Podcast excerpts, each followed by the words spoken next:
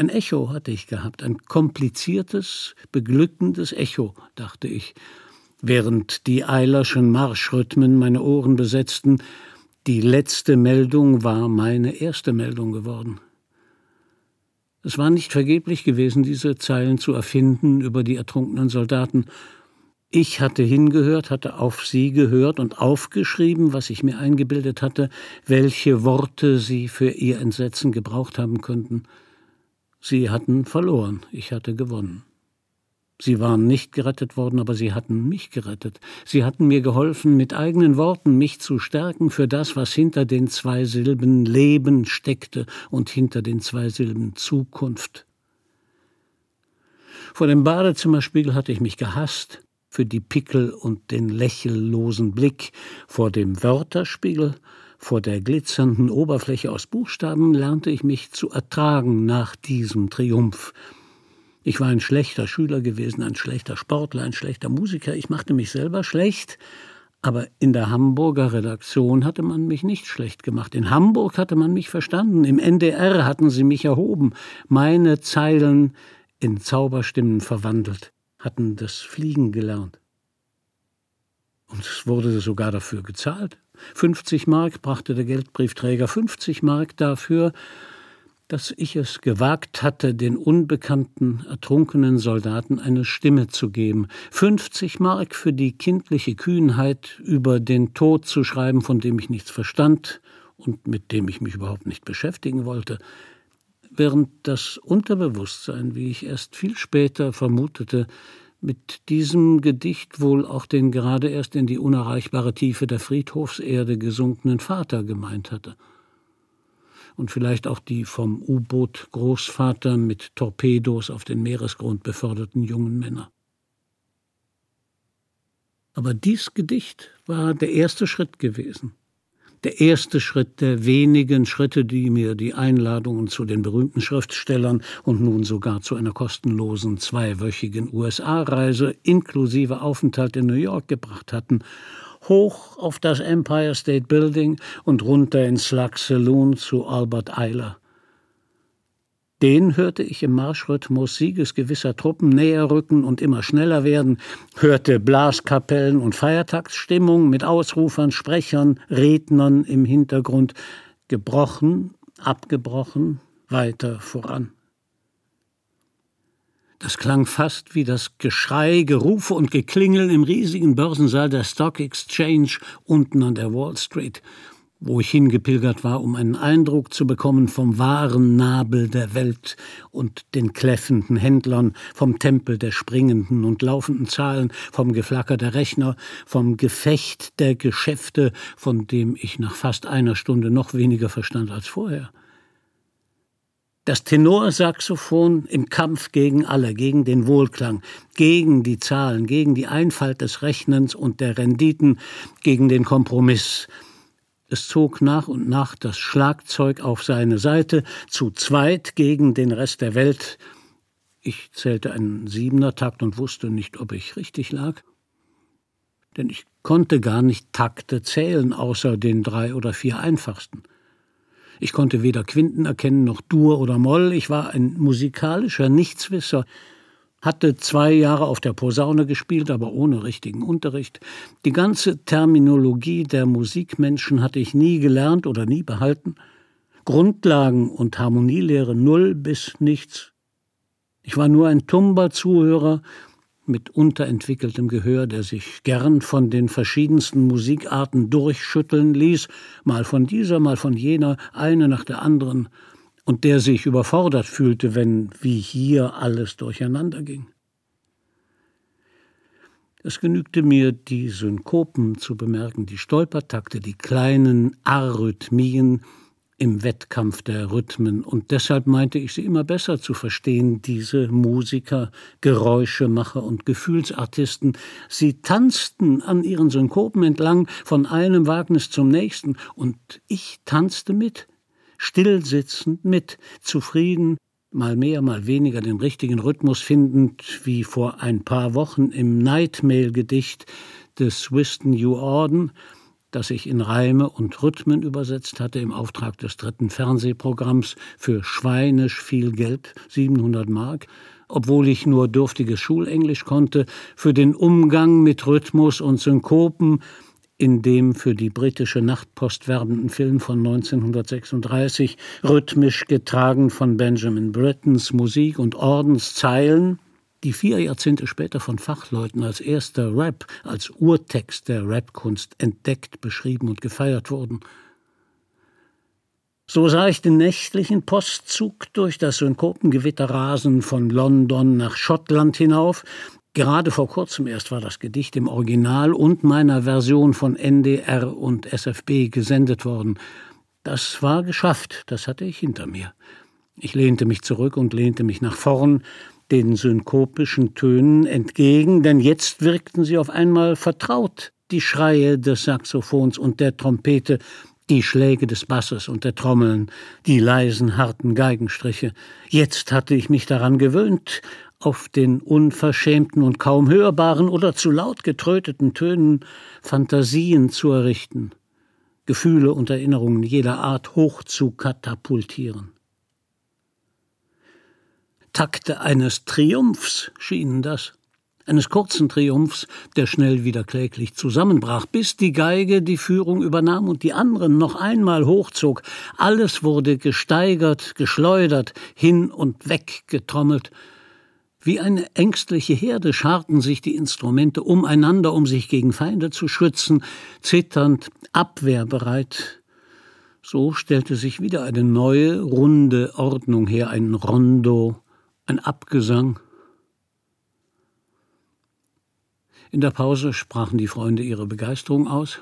Christoph meinte, der Trompeter müsse der Bruder von Eiler sein, die anderen Spieler kannten sie nicht mit Namen umso mehr überboten sie sich im Lob der so verrückten wie genialen Eilers. Da konnte ich nur zustimmen und versuchte auch etwas Kompetenz mit einer urteilenden Bemerkung vorzutäuschen, indem ich den Violinisten und seine zarten metallischen Töne als besonders raffiniert bezeichnete. Erst beim Aussprechen dieses Prädikats raffiniert merkte ich, wie banal es war, wie bieder und blöde, das hätte ich mir sparen können. So fiel ich wieder in meine gewohnte Rolle zurück. Nach so viel Ohrenbetäubung machte mir das Schweigen nichts aus. Besser Schweige als Schwätzer. Das war die Devise. Was sollte man auch sagen über diese Töne, die schreckten und entzückten, störten und verwunderten, wie konnten solche minütlich wechselnden Gegensätze, wie konnte Musik überhaupt in stimmige Sprache gebracht werden? Es war unmöglich, es war mir jedenfalls unmöglich. Ich war kein Fachmann und konnte weder in das Arsenal der Begriffe des musikalischen Handwerks, der Instrumentenkunde, noch zu den berühmten Namen greifen, um in solchen Gesprächen mitzuhalten. Also wartete ich einfach ab und schwieg und hörte halb zu, und ließ meinen Gedanken die Freiheit zu laufen, wohin sie wollten. Die Lust an solcher Freiheit musste im freien Jazz erlaubt sein. Wir bestellten ein zweites Bier. Ich musterte das Publikum, schwarze und heitere Gesichter, und hörte den Freunden zu, die nun mit den Namen anderer Größen des Jazz jonglierten. Ich war zufrieden, entspannt, hellwach und stolz auf mich den ersten Teil dieses wilden Abends überstanden und stellenweise sogar gutiert zu haben. Die Gedanken sprangen am Trompeter entlang zu meinem Vater zurück. Wenn der dich hier sähe, der seit über fünf Jahren begrabene Vater oder die Mutter, die Chorsängerin, von absoluter Verständnislosigkeit gegenüber dem Jazz und den Höllenritten des Free Jazz erst recht.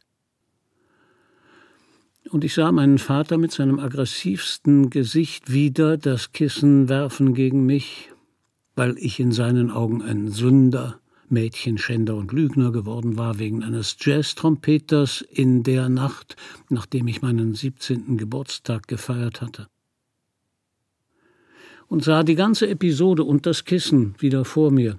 Sechs Mädchen, sechs Jungen hatte ich zu einer Party in unsere Wohnung in mein Zimmer einladen dürfen. Einer hatte den Plattenspieler mitgebracht für uns Tanzstundenkinder, alles noch ohne Bier oder Wein. Die Jugend sollte lernen, auch ohne Alkohol fröhlich zu feiern, aber mit Coca-Cola, Schnittchen, Salzstangen und Elvis Presley. Um 23 Uhr war Schluss gewesen, wie verabredet. Nun galt es, die Mädchen durch die Straßen zu ihren Haustüren zu begleiten, bis halb zwölf und spätestens um Mitternacht wieder zu Hause zu sein, wie versprochen. Wir hielten das Versprechen, lieferten die Mädchen ohne Umwege ab. Keine hatte ich geküsst, keine war in mich verliebt. Und ich nur wieder in die falsche, die schönste, die fest zu ihrem Freund stand, der auch mein Freund war und mir den Fall von Camus geschenkt hatte, und dann hatte einer gesagt, jetzt trinken wir noch ein Bier. Ich hatte gezögert, ich war gewohnt zu gehorchen, mein Versprechen zog mich nach Hause. Aber du hast doch Geburtstag, komm mit, sagte ein anderer, und wir landeten in einem Gasthaus, wo wir mit Jazz empfangen wurden an diesem Samstagabend. Jazz in Korbach. Schnell erkannte ich den Trompeter. Es war der Trompeter aus der Jazzband der Internatsschule, die ich zwei Jahre zuvor besucht hatte, der einstige Rivale, der mit der von mir vergeblich angebeteten schönen Mitschülerin verbandelt war. Ich hörte ihm zu, ich freute mich, ihn zu sehen, den strahlenden Siegertyp Hilmar, gegen den ich nie eine Chance hatte, den Star an der Trompete und am Handball. Er kam an unseren Tisch, meine Freunde staunten, dass er sich zu uns, zu mir herabließ eine schöne Überraschung. Wir redeten miteinander. Er hatte inzwischen das Abitur und tingelte an den Wochenenden mit seiner Band durch Nordhessen. Als meine Freunde sagten, ich hätte gerade Geburtstag gefeiert, fragte der Trompeter, was ich hören wollte, und mir fiel nichts Besseres ein als Oh, when the saints go marching in. Und sie spielten das für mich. Es war herrlich. Direkt nach einem solchen Geschenk den Saal zu verlassen und zu gehen, wäre äußerst unhöflich gewesen, also blieb ich mit noch schlechterem Gewissen, weil es immer später wurde und ich längst zu Hause hätte sein müssen, ein zweites Bier trinkend und dann spielten sie wieder so mitreißend Bebop und Blues mit Bass, Schlagzeug, Klarinette, Trompete, gute Laune produzierend, die mich nur äußerlich erfasste, denn in mir tickte in mir brannte die Uhr und gleichzeitig die Lust, dem unsinnigen Elterngebot zu trotzen, bis ich mir beim dritten Bier sagte, es ist sowieso viel zu spät, der Ärger nicht mehr zu vermeiden. Wir waren aufgestanden. Peter und Christoph rauchten. Und während ich vorgab, ihrem Gespräch über eine bestimmte Schlagzeugtechnik von Gene Krupa zu lauschen, war der Erinnerungsblitz längst bei der Szene. Sechs Jahre war das her und wie gestern, als ich in jener Geburtstagsnacht eben auf Socken in die Wohnung geschlichen, zwei Stunden zu spät, vom wachgebliebenen Vater heranbefohlen, sein Fragen, Schimpfen, Donner, Wettern zu hören bekam. Im Hintergrund die Mutter mit aufgelöstem Haar im weißen Nachthemd entsetzt auf ihren ungehorsamen Erstgeborenen starrend. Solchen Ungehorsam waren sie nicht gewohnt, ich noch weniger, geschockt von der väterlichen Wut, mit der er unterstellte, wir hätten uns mit den Mädchen herumgetrieben, die Versprechen nicht gehalten und so fort. Mehr als meine mögliche Unmoral fürchtete er wohl um seinen Ruf als Vater und Pfarrer, denn die Eltern der anderen, die solche Partys mit Elvis in ihren Wohnungen nicht erlaubten, sahen in meinen Eltern Autoritäten und vertrauten der Zusage, dass alles alkoholfrei und keusch zugehen werde. Als ich ansetzte zu erklären, dass die Mädchen pünktlich zurückgebracht worden seien und ich nur einen alten Freund aus der alten Schule getroffen hätte, der da Jazz gespielt habe, wurde er noch wütender, schimpfte mich Lügner, erhob sich in einem blassblau gestreiften Schlafanzug aus der Schräglage im Bett, brillenlos, blind wirkend, richtete sich auf und griff zu seinem Kopfkissen, riss es hoch mit seinem rechten Arm und schleuderte es mit einem Fluch in meine Richtung. Das Bild war geblieben. Der erhobene Arm mit dem Kissen, hilflos, fast lächerlich. Das Kissen war seine letzte Waffe, Der hochgereckte Arm hatte etwas von Laokoon aus dem Griechischbuch, der sich gegen die Schlangen wehrt, ein starker Mann und schon Verlierer.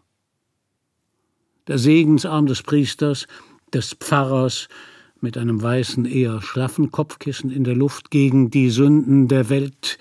Die Segenshand wird zur Wurfhand, der Mund, der so viele Segen sprach, zum Fluchmund. Die Szene war zum Schreckbild erstarrt, da ich den Kern seiner Verzweiflung erst später zu erahnen begann. Zu der Zeit war er schon schwer krank gewesen, was die Eltern ihren vier Kindern noch nicht verraten hatten, mit wenig Aussicht auf Heilung seiner zerfallenden Leber, zehn Monate bevor dies von Kriegsgelbsucht geschädigte Organ ihn elend sterben ließ. Das Bild des wütenden Kopfkissenwerfers, so traurig wie komisch angesichts meiner kindlichen Unschuld. Es war das letzte markante Bild von ihm.